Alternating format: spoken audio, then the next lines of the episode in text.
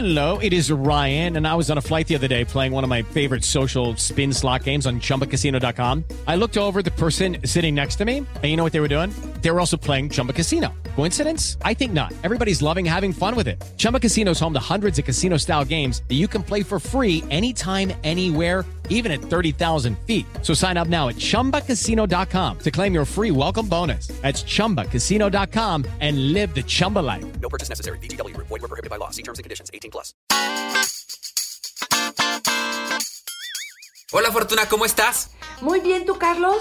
Bien, Fortuna, en este mes del orgullo tenemos un episodio especial. De verdad, Fortuna, algo que no han escuchado antes aquí, les vamos a presentar una historia de vida, porque el orgullo, Fortuna, viene con el trabajo y una persona de la que hay que estar muy orgullosos. Claro que sí, en este mes de la diversidad vamos justamente festejándolo con algunas cosas prácticas que te vamos a recomendar. Vamos a hablar de cómo poder vivir dignamente y alrededor de personas que son distintas a nosotros y no por distintas son menos. Pero bueno, justamente de eso vamos a hablar el día de hoy y créeme, se te va a caer la quijada cuando escuches el testimonio que traemos el día de hoy para ti.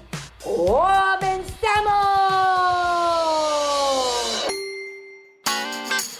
Dichosa sexualidad. Con la sexóloga Fortuna Dicci y Carlos Hernández.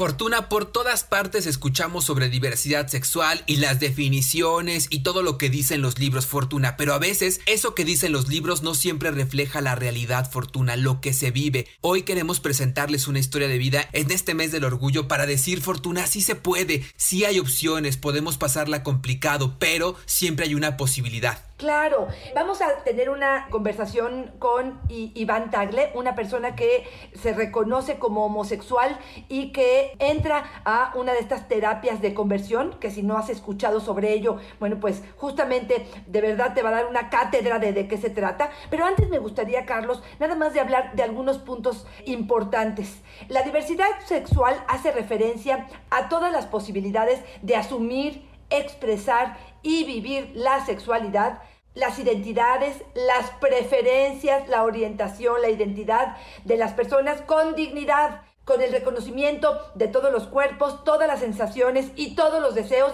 porque tienen derecho de existir, porque no lo domino, porque no lo controlo, porque lo siento y tendremos que entender que el respeto a los derechos de las otras personas es fundamental para humanizarnos y para darnos cuenta que no todos somos iguales y que justamente en esa diversidad es donde nos enriquecemos. La posibilidad, Fortuna, de tener información, de compartir con educación, de estar eh, eh, con esta información a la mano para poderla compartir, Fortuna. Pero hablamos mucho y decimos mucho de estos elementos y de estas herramientas, Fortuna. En esta entrevista nos va a quedar muy claro, Fortuna, por qué es importante tenerlo y el riesgo en el que ponemos a nuestros hijos, a la gente cercana y nosotros mismos cuando no hay esta empatía y este entender al otro, Fortuna, y entender la diversidad como parte inherente de la propia humanidad. Por eso hoy invitamos a Iván Tagle Durán, director general de la Asociación YAG México, para que nos cuente justamente su experiencia. Hola Iván, ¿cómo estás? Hola, muy bien, muchas gracias, muchas gracias eh, por el espacio, saludos a todos los radioescuchas, saludos Fortuna y pues aquí estamos resistiendo.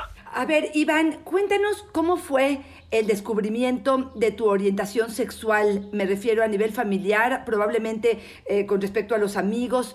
¿Qué hay detrás de tu salida del closet, digámoslo así? Pues bueno, eh, yo básicamente desde que tengo uso de razón, eh, supe que me gustaban las personas de mi mismo sexo. Este, lo veía desde kinder, ¿no? Que de repente sentía estas maripositas por el compañero y, y bueno, en realidad cuando voy creciendo y, y viendo que a mi alrededor, entre comillas, lo normal era que un chico esté con una chica, pues yo no, yo estaba como confundido y entonces la primera cuestión que yo veía respecto a dos hombres, ¿no? Era algo negativo en mi casa o en la tele o en la radio o en las películas. Y entonces la primera educación que yo tuve sobre quién era yo era que yo estaba mal, era algo vergonzoso. Pero siempre lo supe desde muy pequeño. Entonces eh, desarrollé como instintivamente una habilidad de saber, de supervivencia, de esto no lo tienes que decir y no lo tienes que contar porque si no te va a pasar algo. Y entonces al closet completamente, ¿no? Eh, un poco pues eh, voy voy sintiendo conforme va pasando la edad justo eh, eh, pues estas partes de del erotismo de la sexualidad no al final de cuentas mi orientación sexual y este y pues bueno era muy desafortunado porque estaba yo viviendo en un contexto sumamente violento sumamente eh, machista no homofóbico y bueno tratando de cumplir las expectativas también familiares y comprándome yo esas expectativas de querer una esposa, querer hijos, ¿no? Para mí eso era el gran sueño y el otro componente era la parte religiosa, que eh, me dictaba que si yo era gay me iba a ir al infierno y entonces pues yo vivía con mucho miedo. Yo te estoy diciendo que esas eran reflexiones de un niño de 12 años.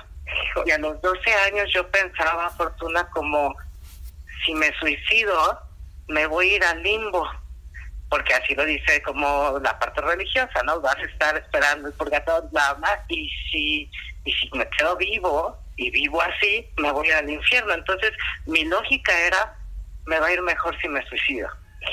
Entonces, esa fue la mi crecer. O sea, quiero que los que nos estén escuchando, si son, no sé, heterosexuales, se acuerden qué estaban pensando ustedes a los 12 años porque al menos mi reflexión era esa, ¿no? Tenía mucho miedo y pues no fue sino hasta los 18 años que di un primer beso hacia un hombre y ahí pues salieron, ¿sabes? Los fuegos artificiales y dije, no, pues sí, aquí soy.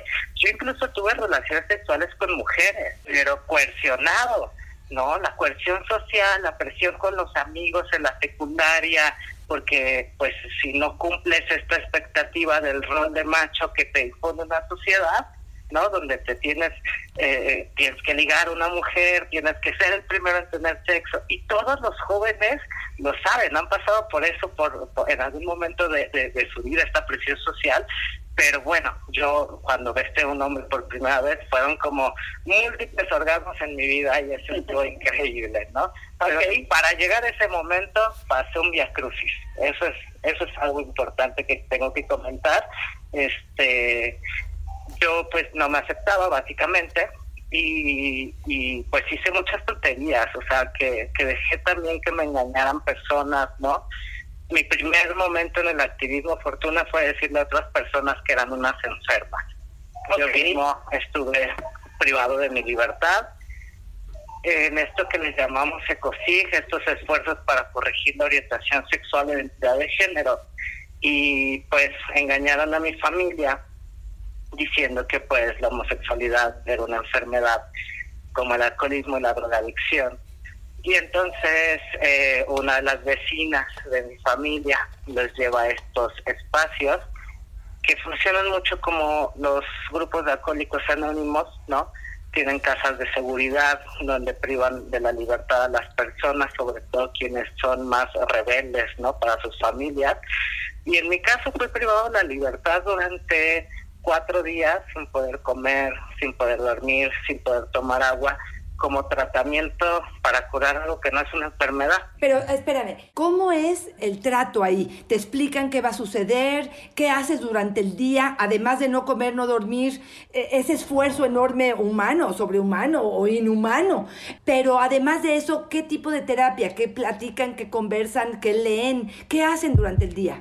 Para empezar, a ver, antes de que te lleven, tú sabes que estás en un espacio supuestamente para mejorar. Lo primero que te dicen es que es un espacio que no es religioso y que va a ser un espacio donde eh, van a ir a un retiro o vamos a estar en un retiro, entre comillas, es un espacio donde hay como albercas y, y ponis y caballos y pues no es cierto, ¿no? Este, lo primero que pasó fue que eh, nos subieron a unos autobuses los autobuses, éramos como 32 personas. Este, esos autobuses o estos vehículos estaban tapados con las ventanas, no podías ver desde adentro hacia afuera porque estaban tapados con bolsas negras. Y ahí pues fue un primer impacto. y después cambió todo el trato. En ese momento, cuando cierran las puertas de ese, de ese autobús, cambia todo el trato. Nos empezaron a gritar, a tratar muy violentamente, ¿no? Psicológicamente, verbalmente, y, y entras en un shock, en un estado de shock, porque eso me pasó a los 15 años. Yo no sabía por qué estaba en un espacio así, o sea, confiaba porque mi familia me había metido ahí y estaba seguro entonces que no me iban a hacer nada, pero la violencia crecía. Y te juro que era como es una película de, de la Segunda Guerra Mundial, porque yo decía, bueno, pues ¿qué hacemos, no? Nos llevaron como horas de carretera a un lugar, a una, a un, pues era como una tipo hacienda del santo contra la momia de Guanajuato, así, o sea, como en ruinas, y ahí nos mantuvieron durante todo ese tiempo, ¿no? Eh, no nos dieron de comer, lo que, lo que estaba pasando ahí es que nos sentaban y escuchábamos todo el tiempo los testimonios de las personas que, entre comillas, se habían curado. Y atrás de nosotros estaba una serie de personas eh, con la Biblia en mano, ¿no? Este, leyendo. Y pues los tratos, pues, terribles, ¿no? Yo te debo de confesar, a mí nunca me golpearon, pero es muy interesante porque empiezas a ver todo este maltrato, ¿no? Y llega un punto en el que te someten a tanto estrés que incluso eh, los únicos momentos en los que yo podía cerrar los ojos no te dejan dormir. La, gente que está atrás te, te levantas y te ve cabeceando.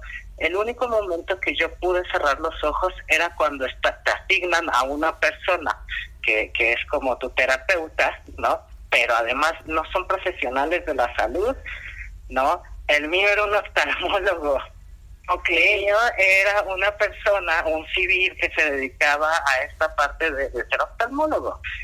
Este, pero quiero decirte en realidad que a los 15 años y estar ahí, de alguna manera, con, bajo todo este estrés y escuchando a estas personas, este, además, tú convencido de que no quieres ser así, pues te, lo que me pasó a mí fue que yo pensaba que me merecía ese castigo, porque estaba mal. Y, y para mí ese fue el gran mensaje en ese momento. Si tú eres así, esto te va a pasar. Entonces te decía que los únicos momentos que podía cerrar los ojos era cuando ellos hacían regresiones. Es decir, eh, para ellos, a mí, alguien me había violado de niño. No había otra forma. Eh, le llaman descoyuntamiento sexual, que una una cosa traumática en tu vida se presentó y desvió tu sexualidad. Y entonces tenemos que recanalizarla porque pues se descoyuntó, ¿no? Y entonces tenemos que llegar a la normalidad. Y fíjate, acá ya no es un tema tanto de también de, empiezan a mezclar discursos biologicistas, ¿no? O sea, como esto es lo natural, ya no tanto lo religioso, pues y empiezan a dar estos argumentos como más científicos, entre comillas, de por supuesto que el hombre procrea y bueno, ya tú sabes los discursos mucho más conservadores. Pero ¿qué pasaba? A mí nadie abusó de mí sexualmente, pero cuando me hacían esta regresión, lo que ahora que ya tengo conciencia de lo que me hicieron, lo que hacía la persona era dirigir esos pensamientos ¿no? Era como, mira, estás en tu cuarto, en tu cama, ¿qué sientes? ¿Sientes miedo? Entonces me instauraron a los 15 años la idea de que yo había sido abusado sexualmente. Y, y, entonces imagínate, más de 48 horas sin dormir. Y el único momento en el que cierras los ojos es para esta parte, pues te meten completamente en la cabeza cualquier idea. Y entonces el único momento en que me dan de comer, me dan de, de o sea, termina este estrés es cuando yo le grito a Dios y te hacen gritarle a Dios que, que te perdone, que no quiero ser así, haces compromisos y entonces te meten, ese momento es el más fuerte de, de esta experiencia que me tocó vivir, ¿no? Porque además, este, pues no, no nada más yo era la única persona joven, o sea, había de todo, fortuna, y, y había también personas que, que tenían un alto consumo a las drogas. Ya a los 15 años ni siquiera fumaba, ni siquiera tomaba, ¿no? O sea, era virgen, pues, así, no, nunca había tenido relaciones sexuales en mi vida. Y estaba escuchando historias de asesinatos, de violaciones, ¿no? A los 15 años todo eso me, me, me pegó. Y te digo que cuando nos someten a todo ese estrés, lo, lo siguiente que pasa cuando tú gritas y fíjate, nos habían dicho desde un inicio que no era religioso, terminas haciendo, le llaman estas cadenas de alabanzas, ¿no? Y entonces pues tú estás en todo este estrés, no sabes qué está pasando y quieres por supuesto que termine este infierno, y no quieres esa vida y entonces en ese momento es cuando te muestran mucho cariño y mucho amor y te dan de comer y fíjate, eran las únicas personas que sabían de mí. Ellas, eh, ni siquiera mis papás, ¿no? O sea, eran las únicas personas que de alguna manera pues les había confiado como quién era yo y pues nada, en ese en ese momento pues confías absolutamente en ellos y quieres hacer todo para agradarles a las personas que realmente te conocen, que conocen tus demonios, como lo llamaban ellos, ¿no? Y entonces yo hice de los 15 a los 17 años, milité en estos espacios, era cada tercer día. Cada tercer día, primero estábamos al norte de la Ciudad de México, el grupo se llamaba Grupo de Apoyo San Agustín, estaba ah, en la colonia San Agustín, o sea, hasta me llevaban al norte de la ciudad. La colonia era una colonia que, que tiene sus particularidades debido a la desigualdad social. Y después nos llevaron a, el grupo se cambió a unas bodegas que estaban por la central de Abasto. Y ahí me di cuenta, yo me metí completamente en estos espacios, o sea, son células que van creciendo, todas estas muy eh, apegadas a la religión, y cada quien va haciendo sus grupos, como en cualquier movimiento social hay peleas, hay financiamientos, y entonces, pero todos ellos comparten esta idea. La homosexualidad es una enfermedad que puede ser curada y que te prometen todavía desarrollar la homosexualidad en cuatro meses. Y te puedo decir, Fortuna, eso sí sirve. ¿De qué forma sirve? Sirve en que despersonalizan al individuo. En cuatro meses generan un choque psicológico en ti y, te despersonaliza. No es que cambies tu orientación sexual, es que te dañan psicológicamente, te condicionan. Y eso es una violación y eso eso eso no está bien. Y a mí me pasó mucho tiempo antes de reconocer que lo que yo había vivido no era normal. ¿Por qué lo reconozco? Porque cuando eh, empiezo yo a, caminar en la calle y veo que pues no puedo cambiar, obviamente era mucha frustración, fortuna, o sea, a, mí me daban días de ganas de ya terminar con mi vida porque le, rezaba a Dios y decía, mira, lo estoy intentando, pero no puedo, y llegan los pensamientos y estos padrinos, los acompañantes que, que te, te llevan a tu camino por la heterosexualidad, pues te ponían ejercicios o me ponían ejercicios tan sencillos como si tú vas caminando por la calle y ves de directo a los ojos un chico que te gusta, te cambias de calle. Hacía todo lo imposible. Así si el de chico que te sentó en tu banca de la escuela te gusta, te cambias de salón. Y entonces así pasé toda mi juventud hasta que pues obviamente la sexualidad tú sabes que es como un río, ¿no? Por más presas que le pongas, se va a desbordar y va a encontrar su cauce. Pues a mí me pasó y entonces, pues así como la Rosa de Guadalupe, de repente iba caminando y yo en un diálogo con mi ser superior, pues era de, tú sabes que yo no quise ser así, lo he cambiado y pum, me pego en la, en la cabeza con un póster que decía, se solicitan voluntarios para ayudar a la respuesta del VIH. Entonces para mí ahí fue el cambio, fue como el llamado básicamente y cambié la pregunta a un ¿por qué a mí? Ya no fue un ¿por qué a mí? sino ¿para qué? entonces yo ahí cambié y dije, claro, tú me hiciste así porque quizá estoy viviendo todo esto porque es para ayudar a más gente, ¿no? A que no pase esto, a que no se viva así y empiezo a informarme. Y entonces yo salgo de mi casa a los 17 años por mucho miedo, o sea, mis papás obviamente dieron unas conversaciones eh, en la computadora, yo no se los negué y lo que me dijeron fue, bueno, pues ya sabemos que si no pudiste cambiar solito, pues ya sabemos con quién acudir. Y eso ya sabemos con quién acudir, pues tiene que ver con un anexo, con una casa de seguridad. Y entonces yo huyo de casa, tomo mi violín y me voy a la calle. Pero ojo, ni siquiera podía irme con mis amigos o con familiares, porque estas personas lo que hacen es secuestrarte a plena luz del día, ¿no? Tus papás firman una autorización y entonces ellos te levantan y te privan de la libertad.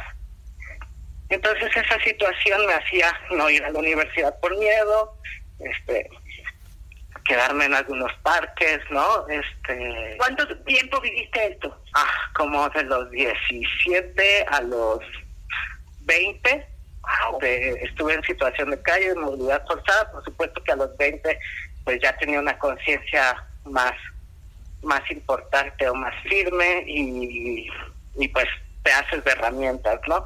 Justo en la calle es donde encuentro a otros compañeros que estaban en la misma situación que yo, peor, o sea, en realidad la discriminación en las casas, ¿no? Cómo preferíamos buscar eh, el refugio del hogar en las calles y no, no al revés, no buscábamos el hogar como el refugio en las calles, ¿no?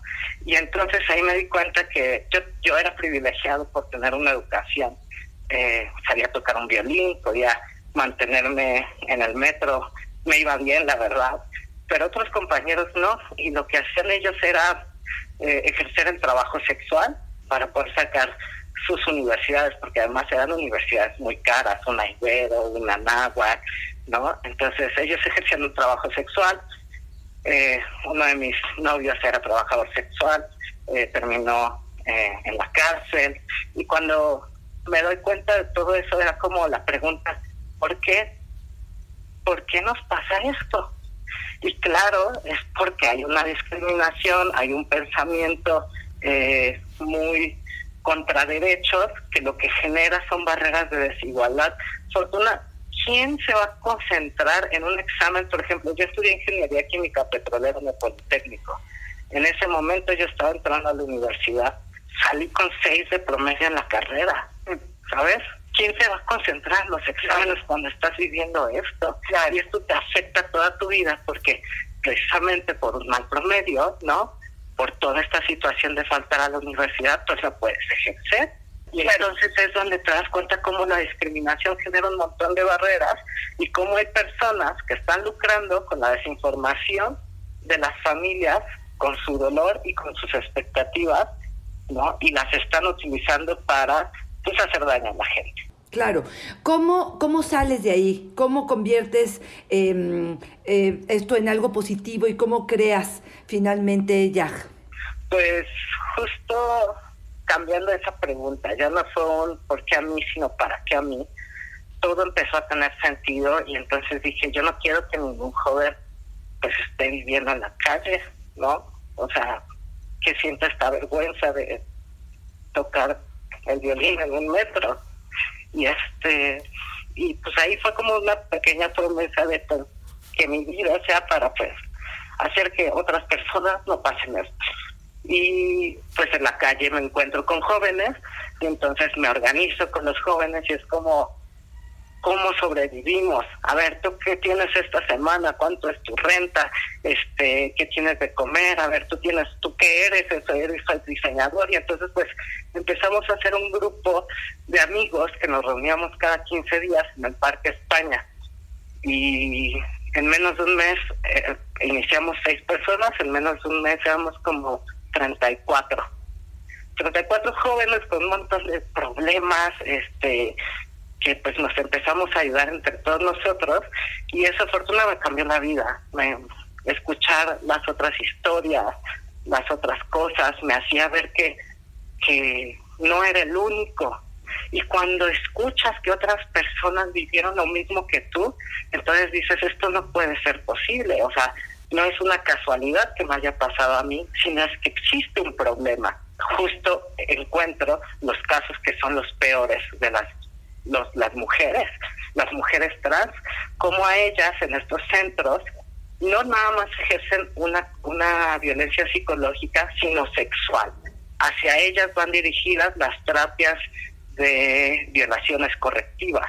Entonces nos damos cuenta cómo una cuestión de género hace que esas experiencias y contextos sean mucho más violentos hacia las mujeres porque dicen, claro, eres lesbiana porque no has probado un hombre, ¿no? Entonces, este, así empezamos a crear la resiliencia, la resistencia, ¿no? Eh, el apoyo y empezar a incidir y a tocar puertas y a decirle a las senadoras lo que estaba pasando, a alzar nuestras voces, a reconciliarnos con nuestras familias, porque en todo este proceso nos dimos cuenta que las familias no son el enemigo, las familias en realidad son las que están siendo manipuladas. Exacto. Papás lo hicieron desde el amor, porque alguien les decía que mi alma se iba a ir al infierno. Ellos querían salvar mi alma sin importar a veces sacrificar mi cuerpo. ¿Cómo te reconcilias con tu familia? Ah, en el hospital. Eh, me alguna vez, esa fue la manera en cómo me, me, me, acerqué después de tantos años. Empecé a tener problemas en el corazón, empecé a tener espasmos, este y pues caí al hospital. Y pues dicen necesita que necesitamos que un familiar decida sobre ti, tu vida y pues ahí no no, no tenía yo un teléfono celular, no me acordaba del número de mis amigos, eh, solo me acordaba desde kinder cuando te enseñan a marcar a tu casa, literal, y pues moría yo de miedo y le hablé pues a mis papás, más bien al doctor, pero afortunadamente, fortuna, el doctor ahí cuando conoce mi historia, porque me decía, pues estás como muy desnutrido, o sea, ¿qué te pasa? Este, pues resulta que él era bisexual. Y entonces comprende todo y dice, okay. voy a ayudar con tus papás, no te preocupes, de aquí nadie te va a sacar. Y pues esa, esa situación yo creo que fue muy buena porque el doctor le dijo, o acompaña a su hijo en vida y de la mano, como es, o pues si quieren decidimos y ya, ¿no? Entonces eso creo que cambió mucho y fue la forma en que nos pudimos acercar una primera vez. No fue fácil, los primeros como cinco años fueron como, como complejos en un trabajo constante de, de perdón, ¿no? De comprensión, de, de cuestionar y de conocer que en realidad, pues nuevamente, es una sociedad la que hizo que mis papás actuaran así porque me quieren. Oye, y a nivel legal, eh, después de lo que nos estás contando, ¿no se ha podido hacer nada para estos eh, centros de conversión? Nada, absolutamente nada. Eh, no hay, o sea, hay un tema acá. Hay muchos delitos que se pueden perseguir ahí, ¿no? La privación ilegal de la libertad, etcétera. Pero bueno, para empezar, estamos en un país donde la impunidad crece, donde no hay un Estado de Derecho y donde las leyes en realidad no son operables. Es decir, desde hace años tenemos la discriminación como delito. ¿Sabes cuántos delitos se han configurado como discriminación en México a partir de esa ley? Ni uno, ni uno. Ese es un problema del sistema de derecho. Entonces, lo que nosotros estamos buscando fue una ley precisamente que visibilice esto, ¿no? Que nos dé la oportunidad de avanzar, pero estamos conscientes que nuestro país tiene un problema mucho más grave, ¿no? Por ejemplo, te voy a ser muy sincero, en esta crisis de pandemia tenemos ahorita un caso de privación de, ilegal de la libertad en Jalisco, lleva 32 días en una casa de seguridad y no podemos hacer nada. Pero fíjate cómo aún así tengamos una ley, va a ser muy complicado poder mover cosas, pero nos ayuda, nos ayuda mucho a generar políticas, nos ayuda mucho, por ejemplo, a denunciar a estos charlatanes, claro que como pócima mágica están lucrando con el dinero de la gente. Fortuna, tenemos a jóvenes ahorita que nos están reportando que están obligados a tener terapias vía Skype. Y yo lo que les digo a los papás es, no se dejen engañar, o sea, la homosexualidad, la transexualidad, la bisexualidad no son una enfermedad, claro. Tienen que cuidar su dinero ahorita, no dejen que un charlatán les quite el dinero, mucho menos en esta época, papás, mamás, porque lo único que van a hacer es que su hijo o salga de casa o en el peor de los casos se suicide. Totalmente de acuerdo. Fíjate que estoy viendo tu página, yagmexico.org. Tiene mucha información interesante, guía eh, de universidades, libre libres de violencia, discriminación. Están varias, hay una encuesta, hay notas sobre las terapias de conversión bastante interesante, yagmexico.org. Eh, de verdad, de verdad que ha sido un honor y un placer, Iván Tagle eh, Durán director general de la asociación YAG, para poder hablar con nosotros y eh, contarnos un poco de tu experiencia, de tu vivencia, de cómo has sido resiliente y a partir de esto has creando, em, pues por supuesto, esta asociación que ayuda a cientos de personas a encontrar un camino más digno y por supuesto más em, para ser feliz y para encontrar su este, lugar en este mundo. Carlos, no sé si quieres despedir a, Iván de alguna manera. Sí, me gustaría mucho que nos compartiera algún mensaje. Recibimos muchas llamadas, muchos comunicados de gente que nos dice, estoy en la situación que él nos está ahora describiendo. Me gustaría muchísimo que tú, que ya pasaste por ahí, que lograste convertir todo esto que te estaba sucediendo adverso en algo positivo, les dieras algunas palabras, algún mensaje a estos chavos que te están escuchando y que tal vez hoy, al escucharte, se están dando cuenta de que hay otro camino. Chicos, pues eh, eh, en verdad no hay nada malo en ustedes ¿no? Son hermosos, perfectos y pues como por ahí dicen, si no te amas a ti mismo, ¿cómo puedes pedir que la sociedad te ame? Eh, el trabajo es por uno mismo y, y está bien reconocer que a veces no podemos todos solos. Para eso hay espacios, para eso hay grupos como el de Jazz, tenemos un grupo específicamente de jóvenes que han vivido ese tipo de experiencias donde hablan, comparten, analizan y se conocen y quiénes son a partir de ahí y nos damos cuenta que podemos transformar y formar a la persona que queremos ser. Nunca es tarde, acérquense a la asociación y apoyen también esta iniciativa de ley que está ya en el Senado, en la Cámara de Diputados, eh, para que terminen estas prácticas. Recuerden YAJ México, así nos pueden encontrar en todas partes, tanto en Twitter, Facebook, eh, Instagram, obviamente con su arroba, eh, YAJ México, Jack México. Gracias, Fortuna. Gracias, Iván. Eh, Tagle Durán, director general de Asociación YAG México. Este, esto ha sido un placer hablar contigo y este, te agradecemos muchísimo esta entrevista. Muy bien. Un abrazo. Y qué mejor manera, ¿no? De, de, celebrar el mes de la diversidad y del orgullo, Fortuna, justamente con esta gente que nos causa todo el orgullo porque están trabajando, porque están empujando, porque dedican la vida para ayudar a otras personas, Fortuna. La verdad es que fue un, un gozo tener hoy aquí con nosotros a Iván Fortuna. Y como siempre, me encanta estar contigo, Fortuna, porque es una fortuna y una dicha estar contigo. Gracias, Carlos. Igualmente, un podcast muy interesante. Creo que nos deja mucho que reflexionar eh, a nivel personal al menos así es. Recuerden que me encuentran en arroba Fortuna Dichi es mi Twitter, Fortuna Dichi Sexóloga es mi Facebook y en Instagram estoy como Fortuna Dichi. Carlos, ¿dónde te encontramos a ti? Ahí me encuentran como yo soy Carlos Hernández en Facebook y el sexo con Carlos en Instagram Fortuna y siempre es una fortuna estar contigo. Igualmente corazón. Bye bye.